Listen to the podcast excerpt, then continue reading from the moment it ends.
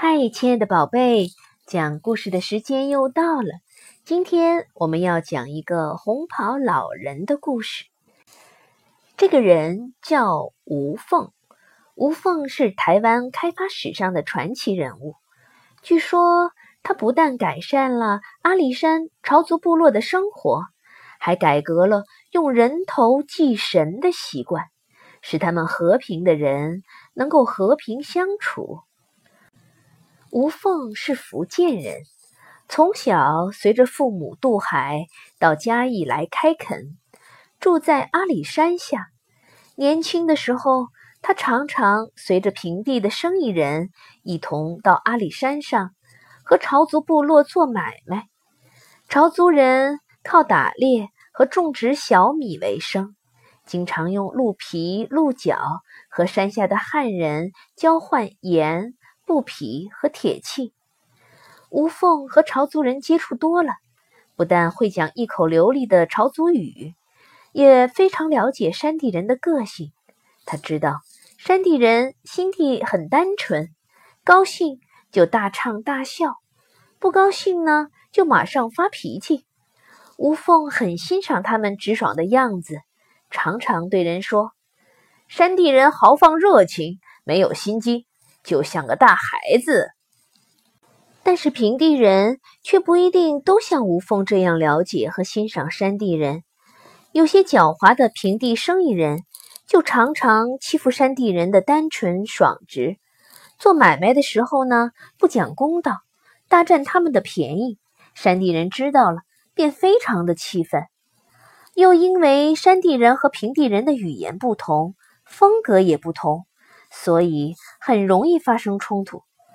山地人有一项古怪的习俗，是在每年秋收以后，用敌人的头来祭神。他们相信这样神才会保佑他们第二年丰收平安。因此，他们时常要外出猎取平地人的头颅，这叫做出草。一年年下来。两方面的怨恨就越来越深，经常互相报复，所以一般平地人都不敢上山，山地人也不敢随便下山。吴凤看到这种情形，心里呀很难过。他想，大家都住在同一块土地上，为什么不能像朋友一样相亲相爱呢？正好那时候官府。在征求身体健壮又懂朝族语的人当阿里山的通事，负责处理当地的事情，调解平地人和山地人之间的纠纷。吴凤便决定去应征，家人都拼命地阻止他，他却说：“我知道当通事是危险的，但是平地人和朝族人之间的仇杀纷战，一定要有人出来设法解决。”这正是我贡献力量的好机会呀！他的态度非常坚定，谁呢也改变不了。不久，吴凤被选上了阿里山通事。他和以前的通事不一样，不论对什么人都很诚恳，不管处理什么事情都绝对的公正。例如，照规矩，朝族人一百张鹿皮可以换平地人两千斤谷子。他就不会让朝族人少得一两谷子。他看到有的平地人想占朝族人的便宜，就会对他们说：“各种山产兽皮都是朝族人冒着危险弄来的。我是平地人，但我绝不允许平地人违背良心占人家便宜，引起各种纷争。”大家听了都很惭愧，果真不敢欺负朝族人了。自从吴凤做了通事，不但改善了朝族人和平地人的关系，也使得朝族人的生活过得比以前好了。原来朝族人的医术很落后，不论谁生病了，多半只是请个巫师来念念咒。吴凤来到了山地以后，因为他懂医术，便常常采草药为大家治病。另外，他又教导朝族人许多知识，改进他们的耕作的方法，大家越来越敬佩他。不论遇到了什么事情，都会去找吴凤帮忙，或是听从他的话解决。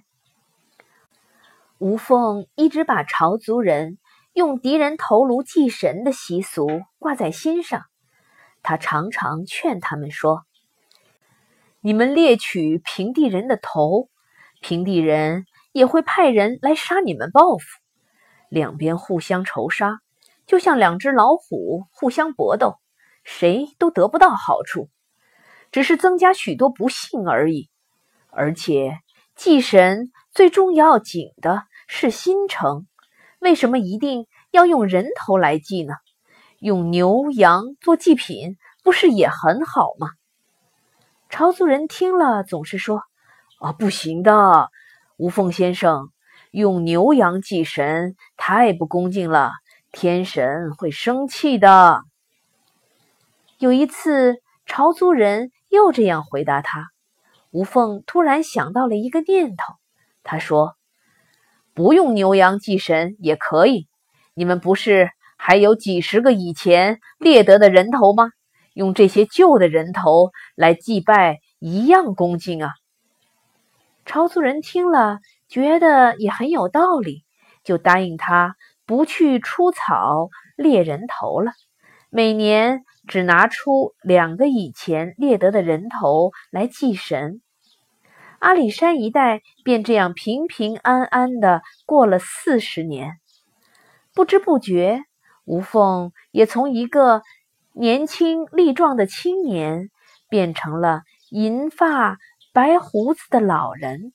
在朝族人的心中，吴凤。简直像是他们的老师和父亲一样。这一年，所有的朝族人以前猎得的人头都用完了，大家正在想秋收以后要用什么来祭神呢？不巧，阿里山一带却老不下雨，闹起了大旱灾，田里的小米、芋头都枯死了。附近山林里的野兽纷纷逃走，眼看族里的老人小孩一个个饿死、病死，朝族人起了大恐慌。而吴凤比谁都心焦，不断设法从别处运粮食上山来。一个月圆的晚上，部落里的巫师召集所有的朝族人到祭坛前，商量急救的办法。巫师说：“这些年来，我们都用不新鲜的人头祭神。今年我们又一直没有准备人头祭祀，天神一定是认为我们没有诚心，将大旱灾来惩罚我们吧。再不去猎人头，恐怕全族都要灭了。”又饿又害怕的朝族人一下失去了理智。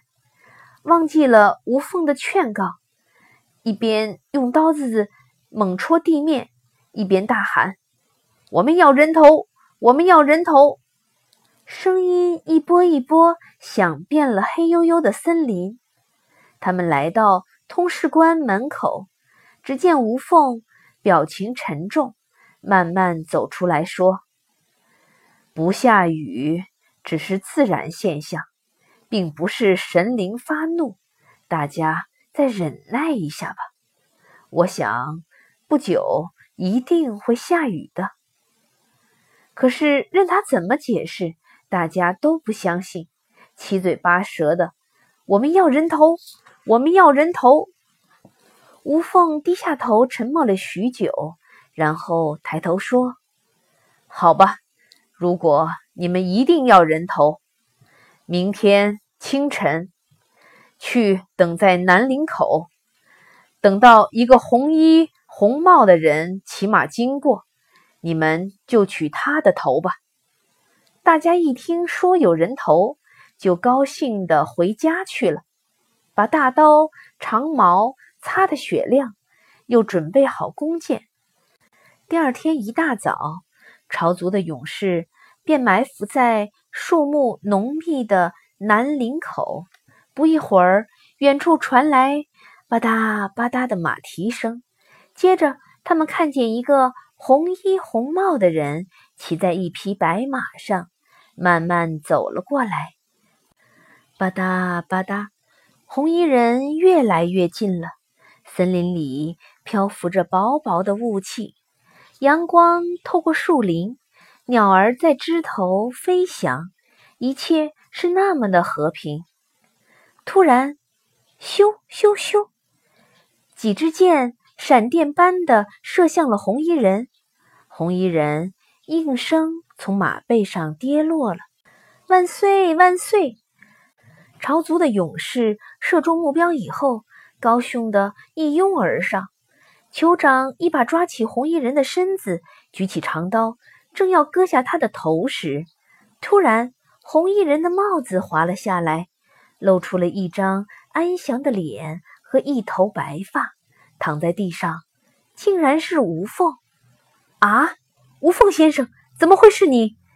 大家一下子惊呆了，然后嚎哭狂叫了起来，用力捶打自己，说。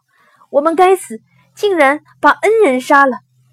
酋长泪流满面，喃喃地说：“原来你苦苦劝我们不听，最后竟然牺牲自己来教我们懂得杀人是不对的呀！”悲痛万分的朝族人把吴凤埋在阿里山上。不久，天上响起了雷声，豆大的雨珠。降落了下来，朝族人没有用人头祭神，雨却照样下了。大家想起了吴凤的话，知道发生了旱灾，并不是因为天神发怒，用人头祭神是不好的习俗，就更加了解吴凤牺牲自己的苦心。他们在吴凤的墓前立下了重誓，子子孙孙再也不出草杀人。再也不用人头祭神。后来，他们又为吴凤建了祠，称他为阿里山之神，每天虔诚的祭拜。山下的汉人知道朝族勇士受了吴凤的感化，才不再下山杀害平地人。为了感谢吴凤，也在各处建庙供奉他，永远纪念他那和日月一样。照亮人间的伟大人格，亲爱的宝贝，两种不同文化接触时，往往发生冲突。无缝化解这种冲突的方法，不是强权霸势的征服，而是以德服人，甚至不惜以命劝解，使阿里山的朝族山包成为台湾高山族中最早。改革废除国守祭习俗的部落，孔子赞美思想的治人之道，是用德和礼导之其之，叫人心悦诚服。无缝的精神正是王道的典范。